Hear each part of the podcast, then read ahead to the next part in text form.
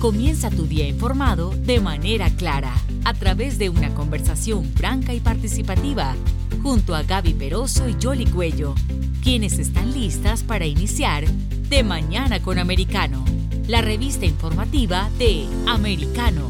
Comenzamos.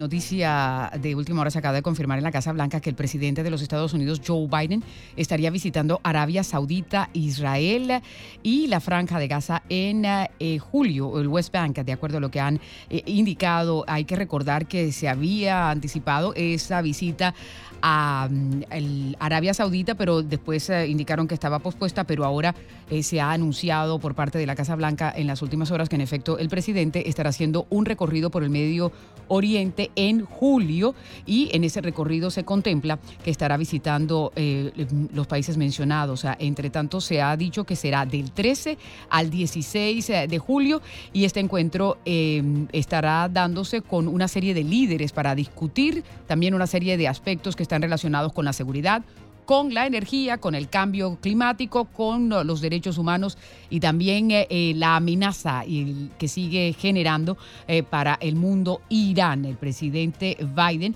estará visitando la región del Medio Oriente desde el 13 hasta el 16 para reafirmar el compromiso que tiene los Estados Unidos ah, con la seguridad de Israel, la prosperidad y estará también participando en ah, una cumbre que se estará llevando a cabo, la cumbre de cooperación en la que también um, participan Egipto, Irak y Jordania, de acuerdo a lo que ha confirmado la vocera de la Casa Blanca. Así es que esa es una de las noticias. Otra de las noticias hoy es que es martes y hay martes de primaria porque ya estamos en esa cuenta regresiva para las elecciones de noviembre. Los estados que hoy tienen primaria son Maine, Nevada, Dakota del Norte y Carolina del Sur. Así es que vamos a estar pendientes de esos resultados. Vamos a hablar ahora de uh, un tema que eh, también ha estado muy marcado en la agenda y que tiene mucha influencia también en las políticas que se vienen adoptando y es eh, el que está relacionado con el cambio climático y mucho se habla de lo que tiene que ver con la crisis alimentaria y hay una serie de factores y componentes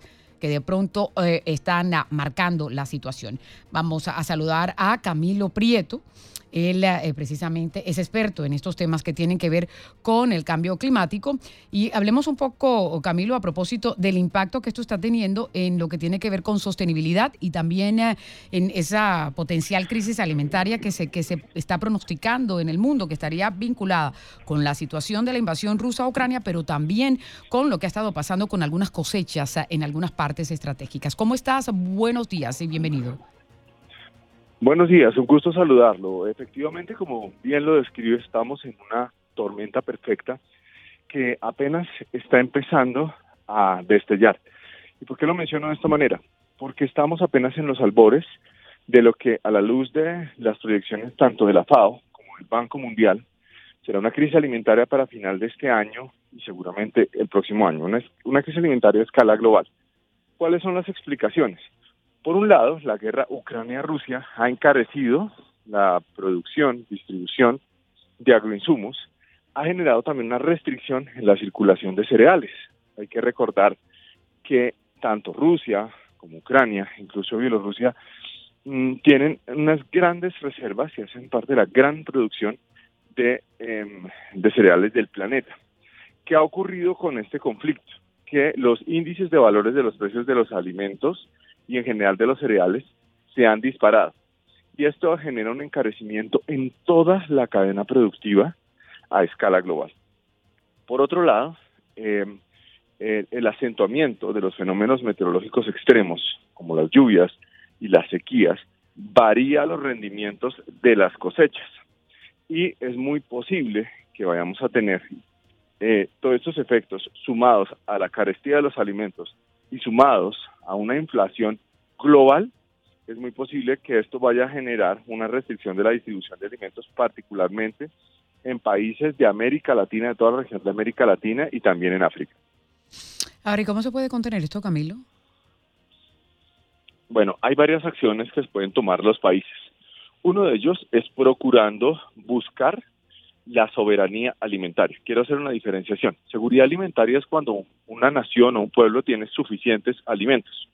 Y eso normalmente se logra usando importación de alimentos o la producción local. en la medida en que un pueblo, un país puede fortalecer la producción local, genera lo que se llama soberanía alimentaria, es decir, autosuficiencia alimentaria. Un país como Colombia, por ejemplo, tiene un 70% de soberanía alimentaria, es decir, de producción local. Entonces, ahí va un primer punto.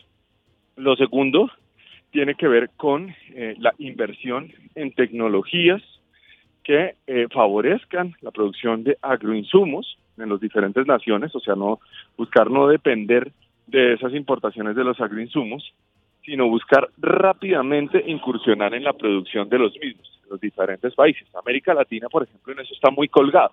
Hay países como Brasil, como México, como Argentina, que han incursionado ya desde hace varias décadas en este sector. Los países aún se encuentran muy rezagados. Entonces, en eso, que finalmente va a terminar generando un estímulo de la producción local, podemos encontrar salidas. Y eh, otro, otra parte fundamental tiene que ver con la distribución de esos alimentos. O sea, sí, sí debería en este momento estar presente en los diferentes gobiernos de América Latina la idea de pensar ya en el diseño de políticas públicas para enfrentar esa crisis y que esto no nos tome por sorpresa.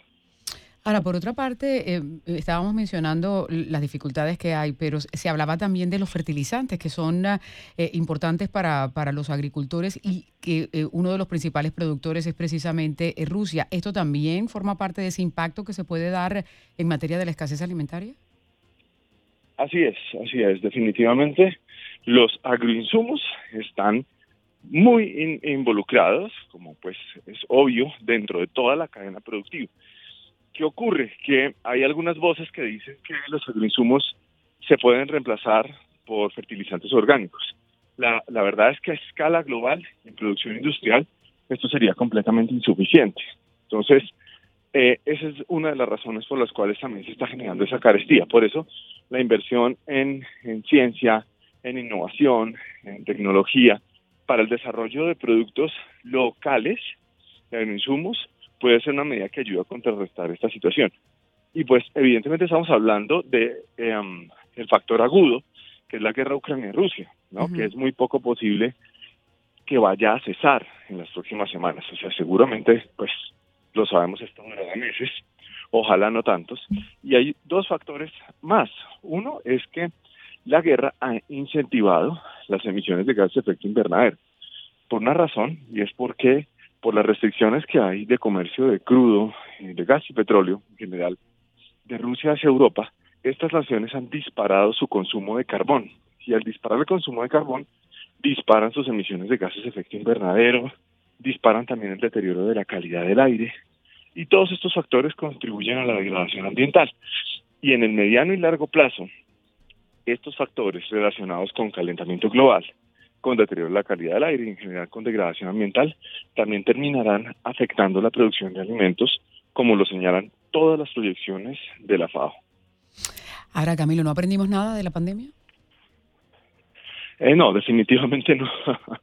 Yo recuerdo cuando hablábamos mucho de que la pandemia nos hará mejores, mm, y yo creo que mucho reflexionábamos de, bueno, cómo se veía de tranquilo el mundo, eh, en algunos lugares con la ausencia de la presencia del ser humano, pero lo que estamos viendo es que eh, pareciera como si el mundo hubiera entrado en los locos años 20 y se hubiera desenfrenado eh, el consumo y adicionalmente se hubieran detonado una cantidad de conflictos bélicos que estaban ahí como guardados, ¿no? En vez de que la pandemia nos hubiera llamado hacia la solidaridad, lo que hizo fue llamarnos hacia el desenfreno y hacia el surgimiento de teorías de conspiración, ¿no? Que eh, fíjate, algo muy particular. Una de las posibles causas que detonó la pandemia, esta pandemia de COVID-19, como ha pasado en muchas otras pandemias, es justamente la degradación ambiental. ¿Por qué razón? La deforestación y el tráfico de fauna se consideran de las principales causas de zoonosis, es decir, de paso de enfermedades de los animales a los seres humanos. Cuando vemos el 70% de las enfermedades emergentes infecciosas son zoonosis, se han pasado de los animales a los seres humanos. Y eso se explica por el tráfico de fauna y por la destrucción de los bosques. Ya hay evidencia, por ejemplo, en el caso de ébola, de chikungunya, de zika, y la evidencia cada vez va siendo más sólida en torno a COVID-19. Pero, eh, lamentablemente, las teorías que más funcionan, las que más fluyen, las más populares, son que eh, no, que esto lo diseñaron en un laboratorio, que es un arma biológica, y nos negamos como especie a entender que precisamente estas actividades depredadoras son absolutamente autodestructivas y que todo lo que nosotros le hacemos al planeta termina devolviéndose, ya sea a través de enfermedades como estas que les describo, o ya sea también eh, como escasez de alimentos, que es muy posiblemente lo que vamos a experimentar las economías de medianos y bajos ingresos. Pues muy bien. Eh, Camilo, muchísimas gracias por estar aquí con nosotros. Seguiremos monitoreando el tema. A ustedes, gracias por la invitación. Muy amable.